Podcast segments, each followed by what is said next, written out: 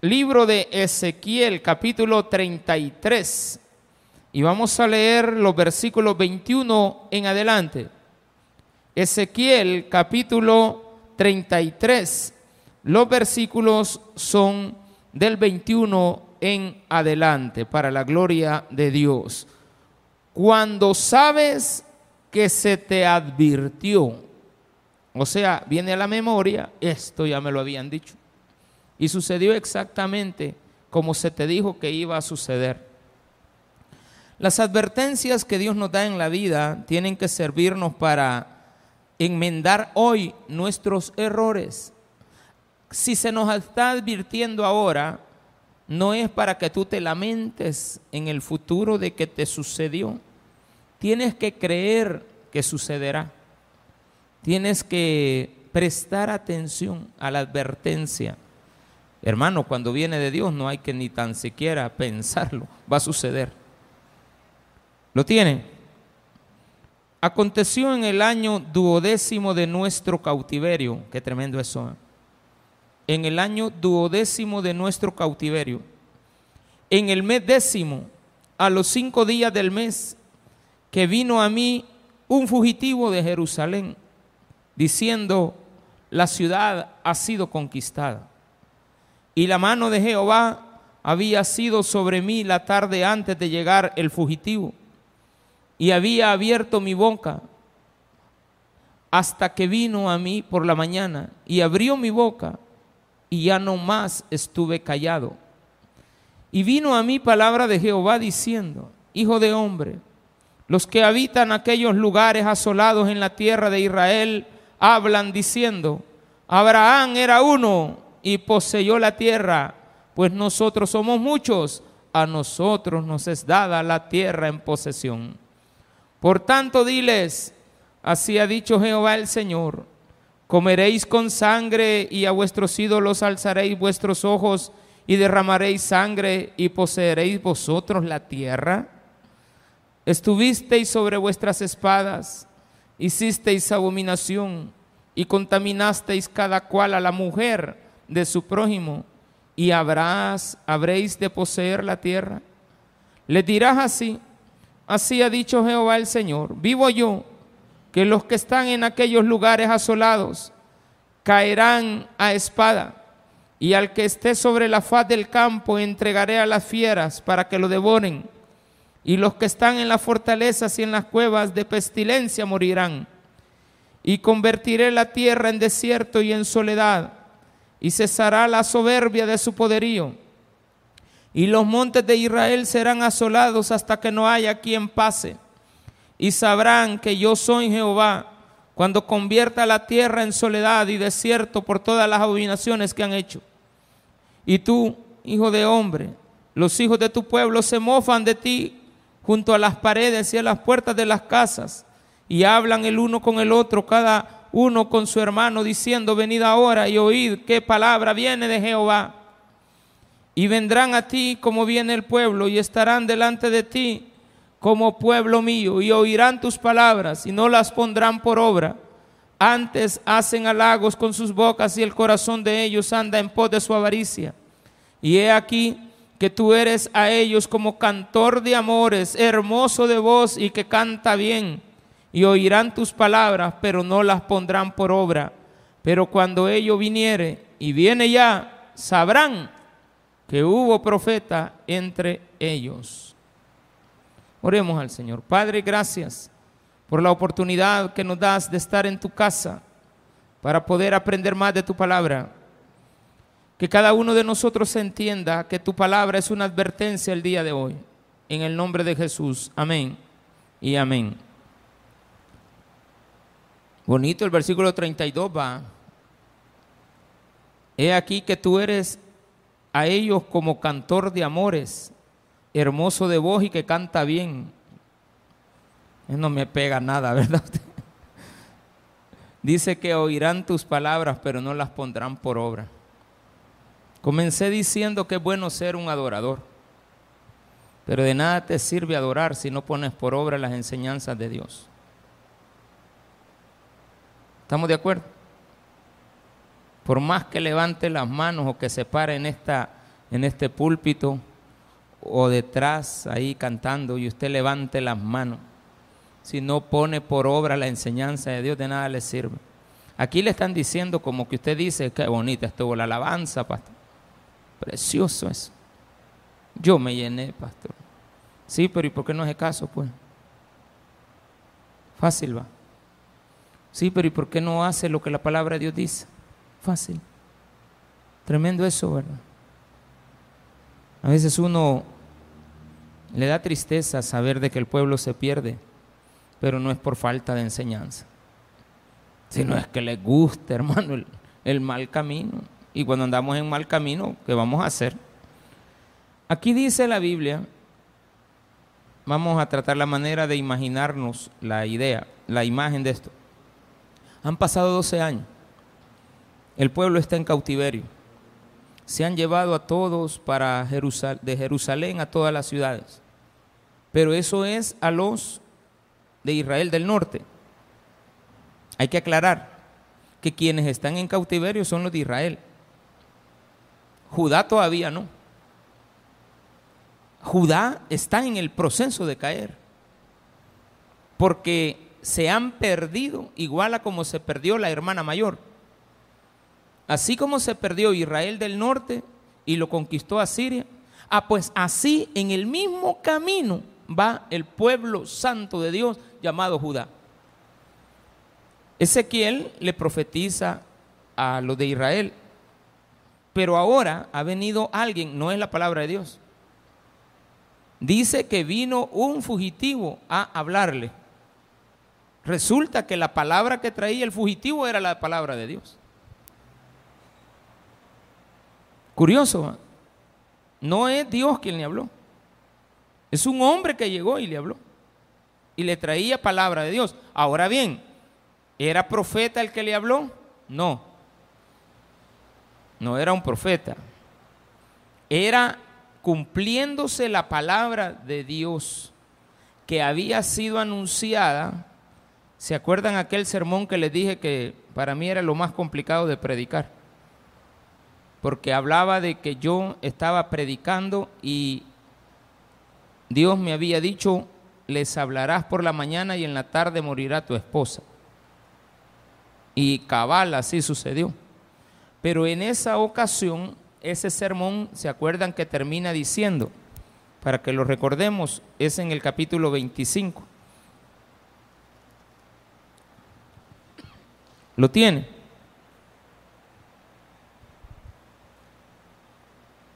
perdón, el 24. 24, 25. O sea, capítulo 24, versículo 25. ¿Lo tiene? Y tú, hijo de hombre, el día que yo arrebate a ellos su fortaleza, el gozo de su gloria, así como te arrebaté a ti el gozo de tus ojos, el deleite de sus ojos y el anhelo de sus almas, y también sus hijos y sus hijas, Qué tremendo es esto, que Dios diga, nos van a quitar a nuestros hijos y a nuestras hijas y a nuestras mujeres también, por rebeldes. Pero eso le pasó a Ezequiel porque Dios le quería dar un mensaje al pueblo, porque el pueblo era el perdido. Entonces Dios, para poderle mandar un mensaje, le quitó a su esposa. Y él le dijo, ¿y a mí por qué me la estás quitando? Ah, para que ellos sepan lo que les va a pasar a ellos. Pues sí, ¿yo qué tengo que ver con la mía? No, vos déjame que yo soy poderoso y yo soy el dueño de todo, vos no me estés cuestionando. Jamás lo cuestionó tampoco. Ese día, ese día, vendrá a ti uno que haya escapado para traer noticias. Esto fue tres años antes. Ya tenía dos años y nueve meses de haberse muerto la esposa porque en este capítulo dice que era el año en el que tenían siete años de cautiverio, nueve años de cautiverio, pero en el mes décimo. Y allá dice que es el mes quinto del año doce del cautiverio. Quiere decir que hay dos años y un poco más de tiempo. En aquel día se abrirá tu boca para hablar con el fugitivo y hablarás y no estarás más mudo y les serás por señal y sabrán que yo soy Jehová. ¿Va? O sea, la palabra de Dios que había sido anunciada dos años antes, tres años antes casi, ahora se estaba cumpliendo. ¿Y cómo se estaba cumpliendo? Porque él sabía que un día iba a llegar un fugitivo y le iba a hablar. Entonces, él sabía que esto iba a pasar. Y llegó el fugitivo y le habló y le dijo, ya no vas a seguir mudo, ahora ya les puedes hablar.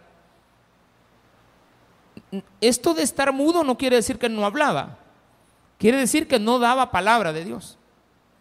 Es como que de repente al pastor de la iglesia se lo lleven y ya no haya más palabra aquí en la iglesia. Y pase uno, dos, tres años y ustedes estén escuchando palabra, pero es palabra vacía. Pero no es vacía solamente por ser vacía. Es que va a ser vacía para aquellos que son rebeldes. Para los que sigan en los caminos de Dios, Dios les va a seguir hablando. Pero para los rebeldes, Dios les va a dejar de hablar. De tal manera que van a hacerse más rebeldes. Porque como no están recibiendo palabra, porque son rebeldes, entonces van a seguir en su rebeldía y en su orgullo. Y se van a mofar.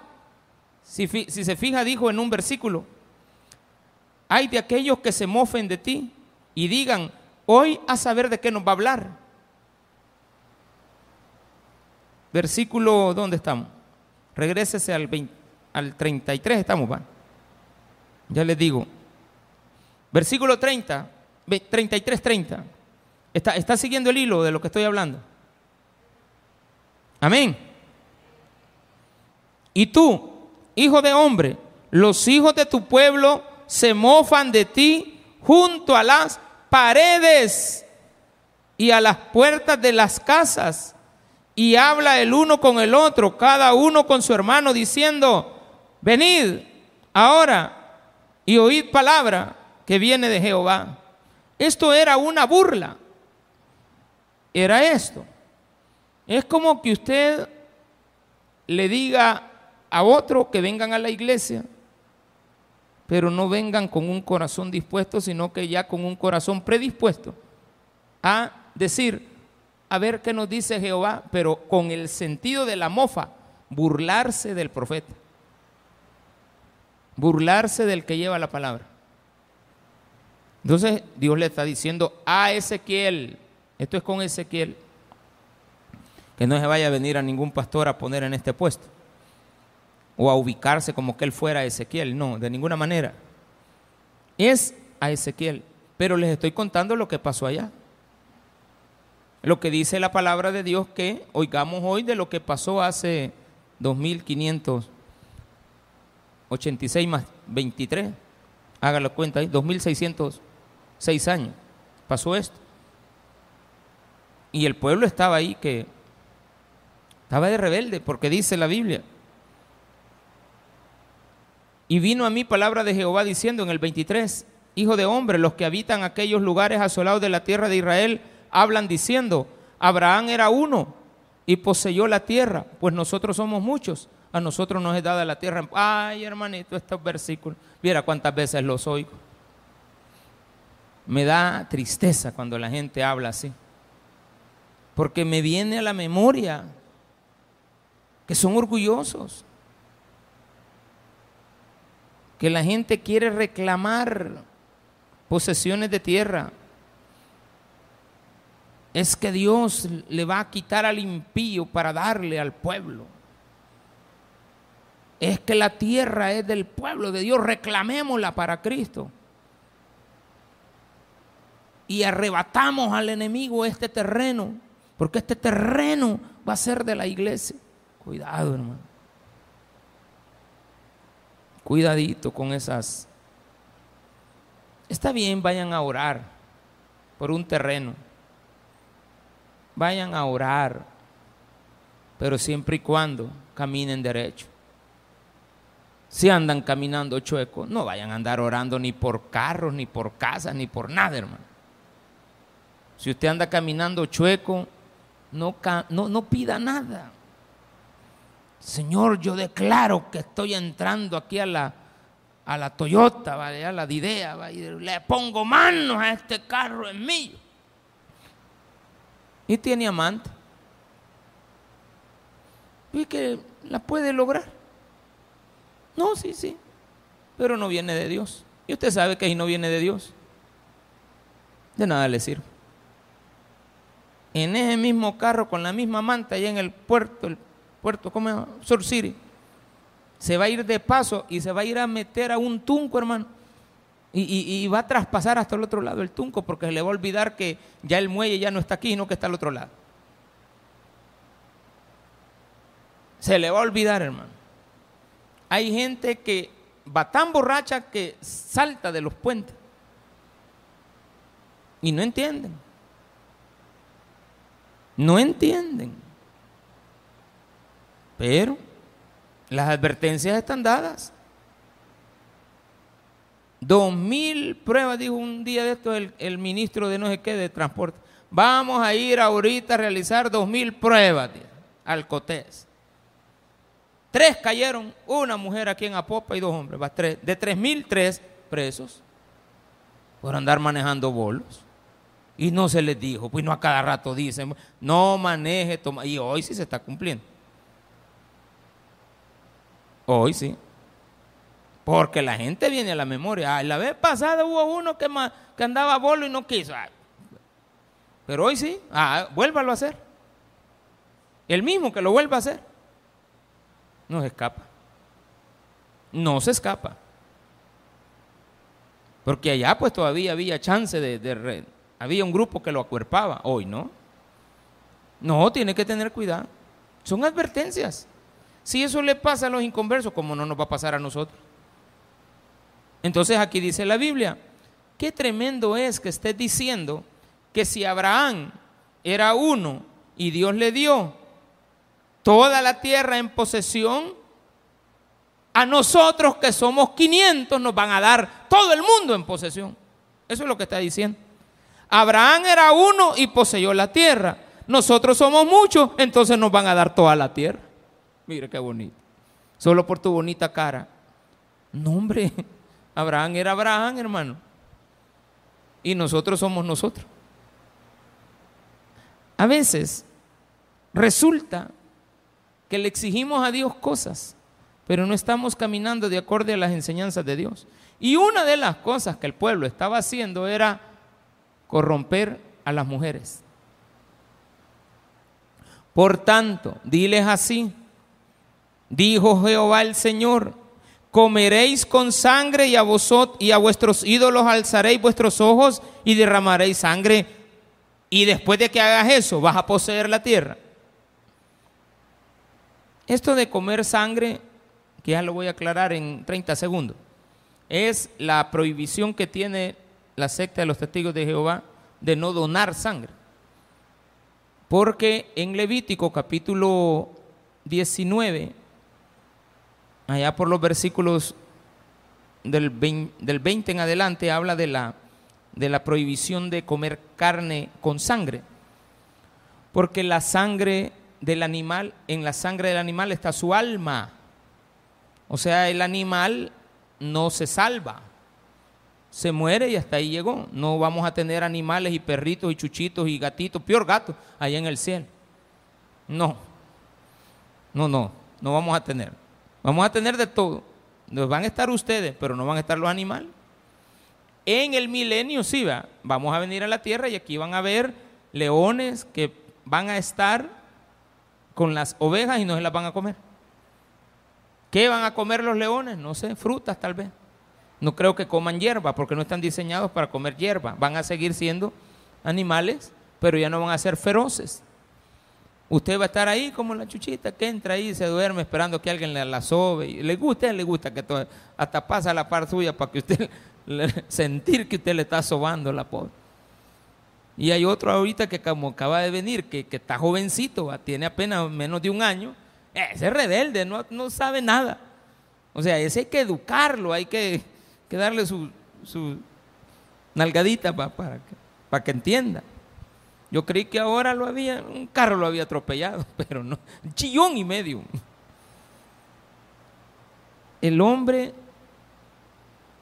estaba comiendo animales que habían sido entregados a ídolos. No quiere decir que comían carne cruda, sino que lo que está diciendo es que era diferente el holocausto. Y se lo dedicaban a dioses ajenos. Y el pueblo había aprendido eso.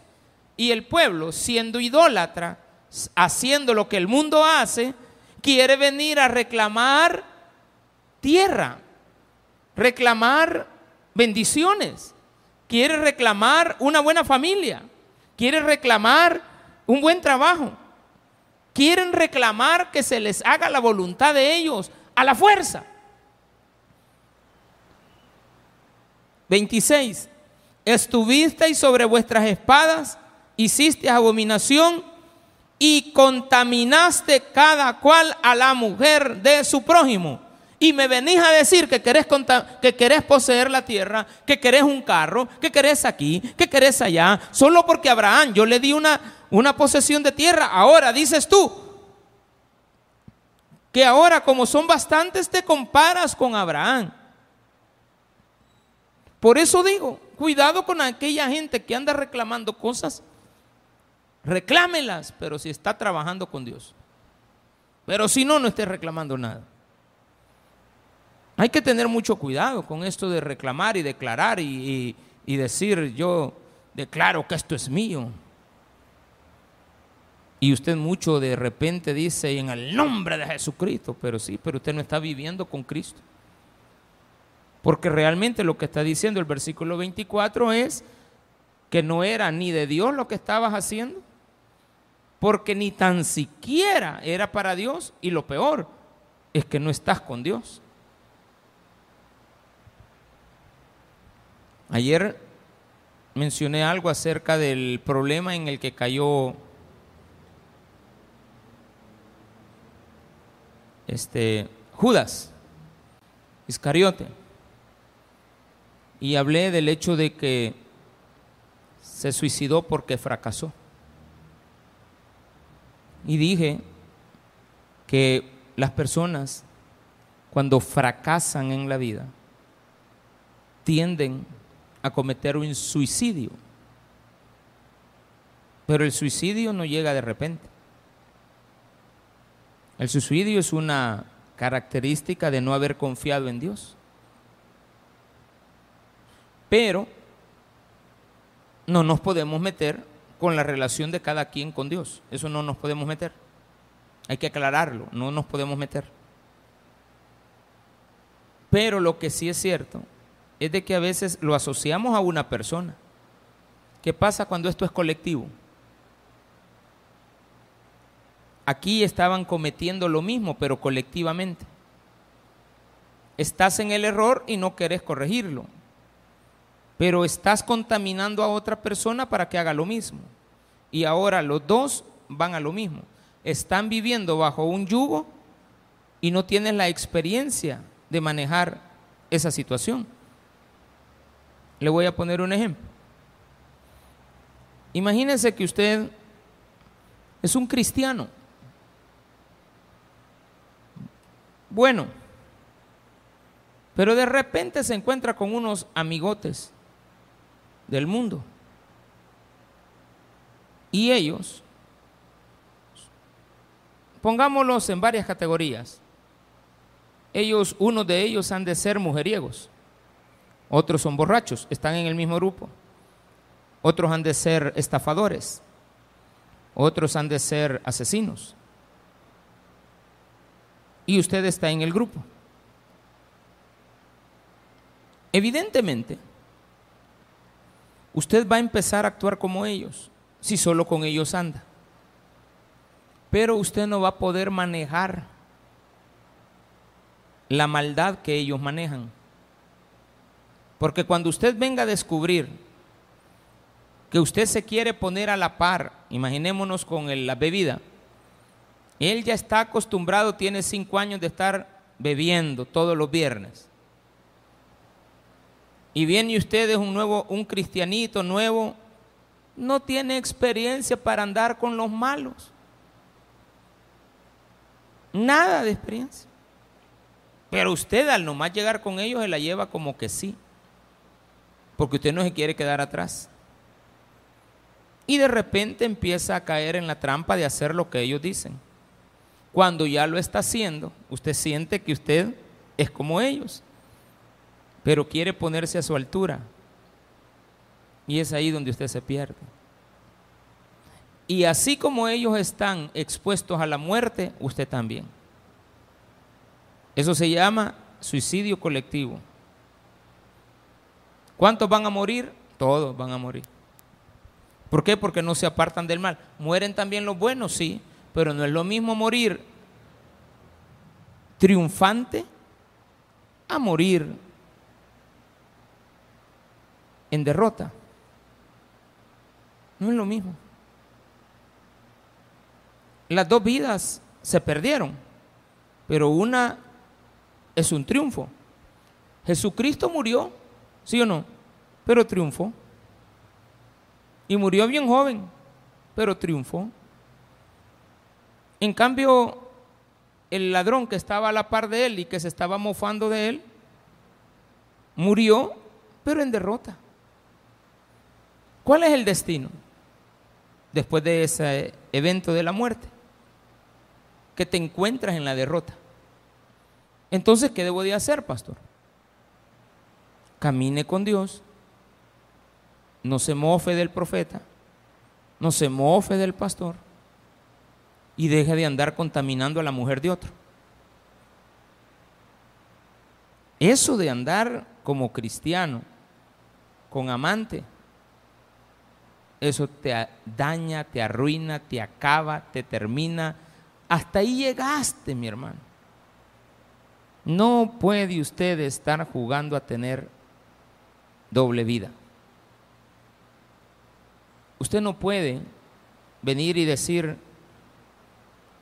después de que tiene contaminación de una mujer, está contaminando a alguien más, decir que le va a venir a reclamar a Dios las cosas. Entonces enseña, estuviste sobre vuestras espadas, hiciste esa abominación, contaminasteis cada cual a la mujer de tu prójimo, y habráis de poseer la tierra, le tirás así. Ahora viene la, lo que Dios dice que va a pasar. El Señor dice así, vivo yo, imagine que está afirmando, dice Dios, vivo yo. En otras palabras, que si lo que te voy a decir no se cumple, muera yo. Vivo yo que lo que voy a decir se va a cumplir. Que los que están en aquellos lugares asolados caerán a espada. Andás con personas malas, vas a morir como ellos. Los dos. Y al que está sobre la faz del campo entregaré a las fieras para que lo devoren. ¿Quiénes son las fieras? Los amigotes, La cherada. Los que están en las fortalezas y en las cuevas, bares.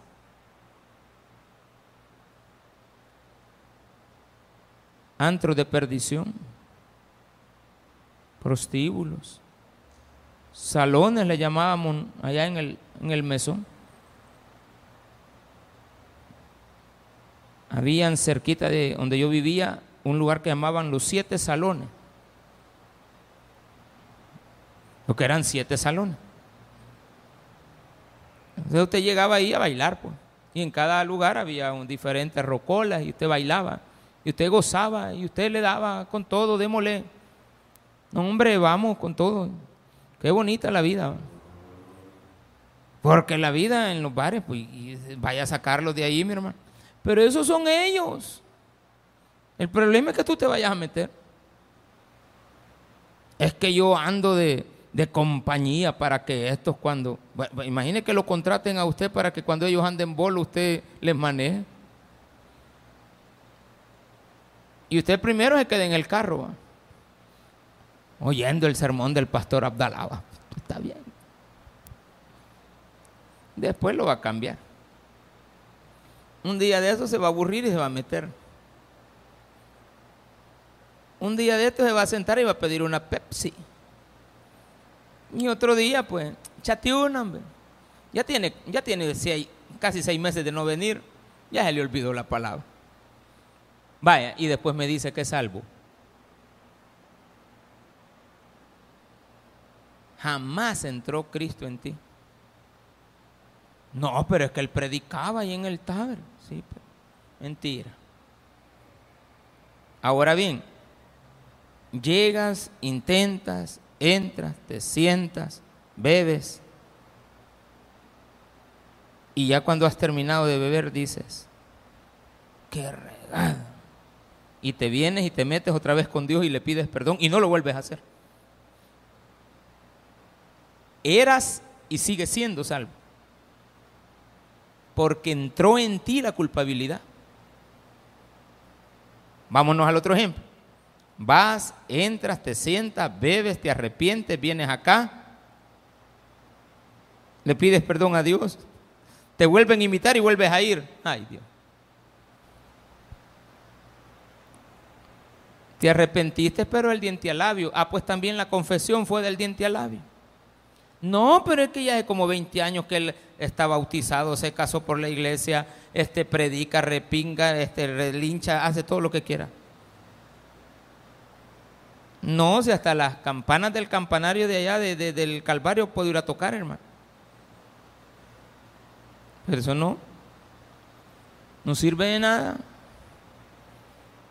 Si tú siendo hijo de Dios, porque estos eran hijos de Dios, hermano, eran los de Judá estás contaminándote o no, estás contaminando, tú ya estás contaminado, estás contaminando a la mujer de tu prójimo, ni tan siquiera la tuya. Porque en todos los burdeles y todos los salones y todos esos lugares, se comienza con la bebida, pero se terminan juntando con alguna caituda de esas que sale ahí. ¿De acuerdo? Siempre te vas a contaminar. Las miras entre la oscuridad de la noche y crees que son bien bonitas. Hmm. Pero como estás enloquecido, las ves hermosas. Pero estás equivocado. 28. Y convertiré la tierra en desierto. Vaya, sí te quedó la tierra, pero es un desierto. Ahora es tuya, pero no vale nada. ¿De qué sirve tener una, una tierra donde no hay nada? No, no, no hay posibilidades de que hagas algo con esa tierra. Nada, es nada. La compraste muy tarde, donde ya no tenía ningún recurso que sacarle. Y convertiré la tierra en desierto y en soledad y cesará la soberbia. ¿Vaya? ¿De qué estaba hablando? De la gente soberbia. Y hoy, ¿de qué vamos a hablar? Lo mismo nos viene a decir el pastor, que somos rebeldes. No, si usted no es rebelde, no es con usted. Es más, aquí creo que ninguno está en esa categoría. Esto es por si algún día a usted le llega a pasar. Tiene que recordar que se le advirtió con anticipación. Y sabrán que yo soy Jehová, dice el 29. Convierte cuando convierta la tierra en soledad y en desierto por todas las abominaciones que han hecho. Esto es tremendo, porque la Biblia me está llevando a una conclusión. Ya me lo habían dicho, ya había visto que le había pasado a Israel del norte o a mi hermana mayor o a mi vecino o a mi otro hermano. Y estoy en lo mismo.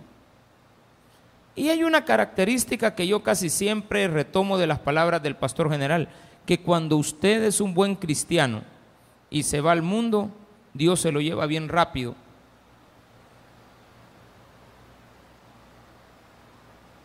Quiere decir, pastor, que cuando me voy al mundo y no me muero luego, es que te está dando chance de que realmente te arrepientas.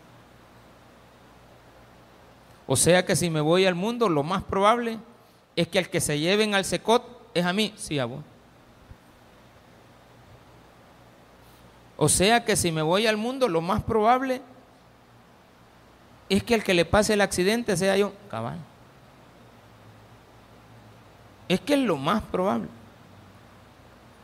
le voy a explicar algo que está aquí.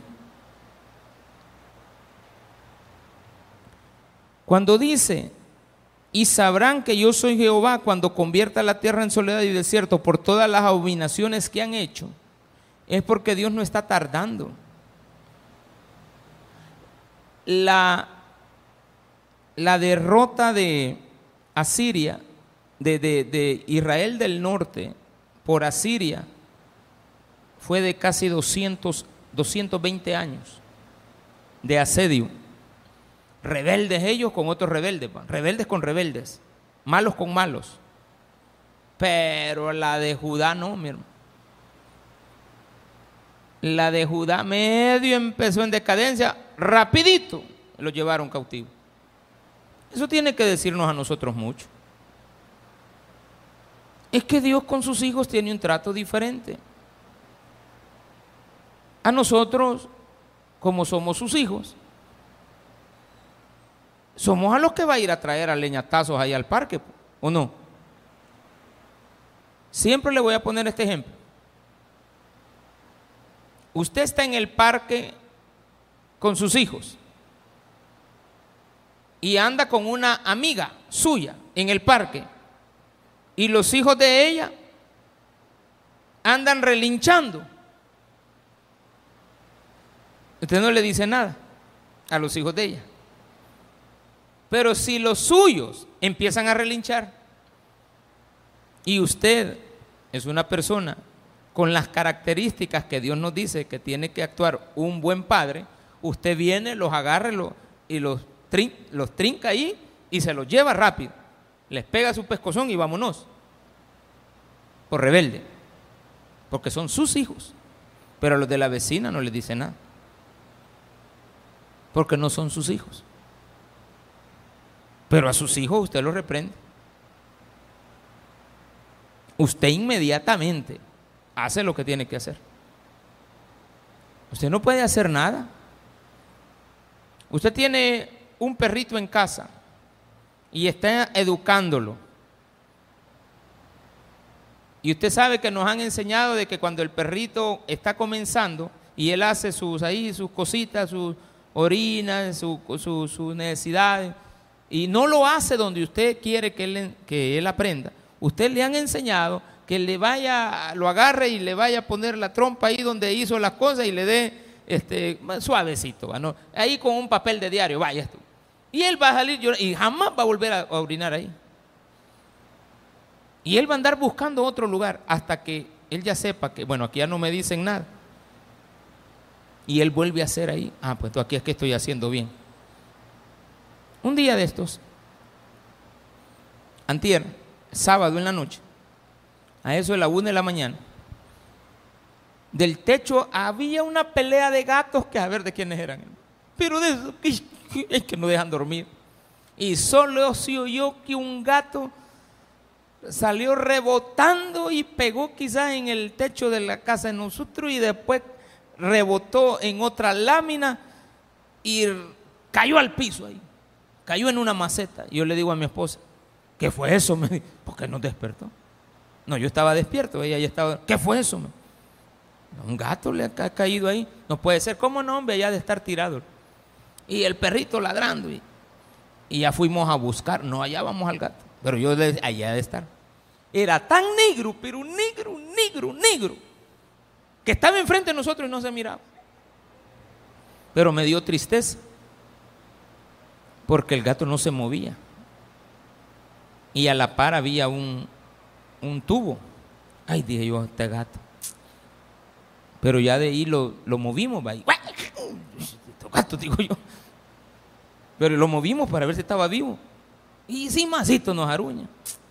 Ahí lo dejamos. Nos venimos el domingo. Todo el día él pasó ahí.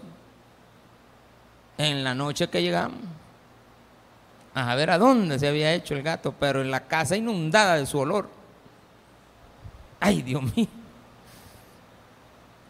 No le digo dónde se había hecho. Me tocó que botar los zapatos, hermano. Ay, Dios, este animal. Pero no se podía tocar porque no es de nosotros. había que cuidarlo. Pero no lo podemos tocar. Entonces salió mi esposa ayer a andar preguntándole a todos los vecinos. Yo el domingo anduve preguntando, mire, no soy un gato que negro. No, yo no tengo gatos negros. Mire, no es gato.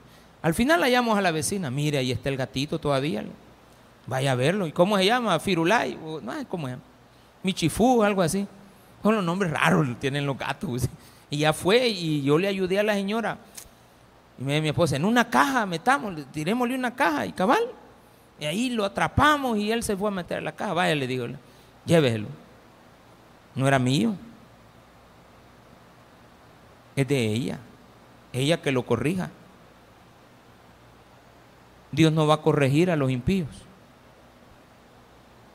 Dios corrige a sus hijos y lo hace inmediatamente.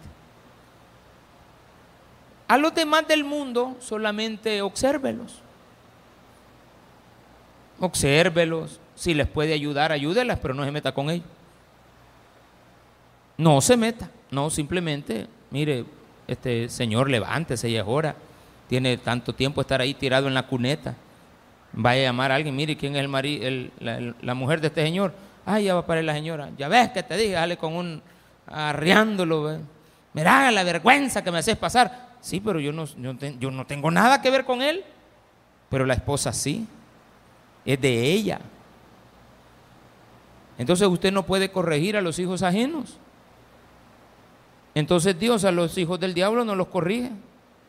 Y si usted quiere andar con los hijos del diablo, allá me lo va a pescocear Dios, pero si usted quiere volver a regresar, ahí lo deja. La primera vez lo va a pescocear. Venite, vos aquí tenés que estar aquí en la iglesia. Pero usted se vuelve a ir. Ah, no, usted no quiere nada, hay que se muera. Y a, la primera vez, como no tienes experiencia de andar en lo malo, no sabes correr cuando aparece la policía, vas a regresarte por el celular. Porque solo ese tienes. El ladrón no va, el ladrón deja el celular porque ya va a conseguirse otro. El otro se queda queriendo pagar. Ay, señora, discúlpeme esto. Bien llegó la policía, vos te llevó. ¿Quiénes son los que estaban aquí? Ahí, él andaba con ellos. Te va a ir mal. Y vendrán a ti como viene el pueblo y estarán delante de ti como pueblo mío y oirán tus palabras y no las pondrán por obras. Antes hacen halagos con sus bocas y el corazón de ellos anda en pos de su avaricia. No, hombre, que nosotros en hacen halago de todas las cosas que hacen. No, hombre, ¿cuántas te echaste vos? Yo siete cervezas y vos nueve. Pues sí, pero nos cobraron 35, o sea que vos te metiste como ocho. Vos ladrillo seco. Ay, sí, bueno. Sí, soy ladrillo seco. Qué orgullo va ser ladrillo seco. Y aquí que tú eres a ellos como cantor de amores, le está diciendo al pastor que predica. Tú eres para ellos como cantor de amores. Qué bonito. Hermoso de voz. Eso nada que ver. Canta bien todavía, ¿no? Y oirán tus palabras, pero no las pondrán por obra. Pero cuando le vengan los que les dije en el versículo 10, y viene ya, sabrán que se les advirtió por medio de un profeta. Hermanos, este tienen que cuidarse. No vayan a decir que no se les advirtió, que no se les dio palabra el día lunes digan cualquier cosa menos que no se les habló la palabra de Dios. Así es de que esperemos que toda la batería de predicaciones nos haya permitido tener las baterías al 100, pero cuando le baje a 98, vuélvase a conectar para que le vuelva a estar a 100. No vaya a permitir que la carga de la batería llegue a menos de cualquier nivel donde usted ya no pueda dominar y todo se venga para abajo. Todas las áreas de nuestra vida tienen que estar basadas en saber que Dios nos advierte de las cosas que pueden suceder. Démele un fuerte aplauso a nuestro Señor.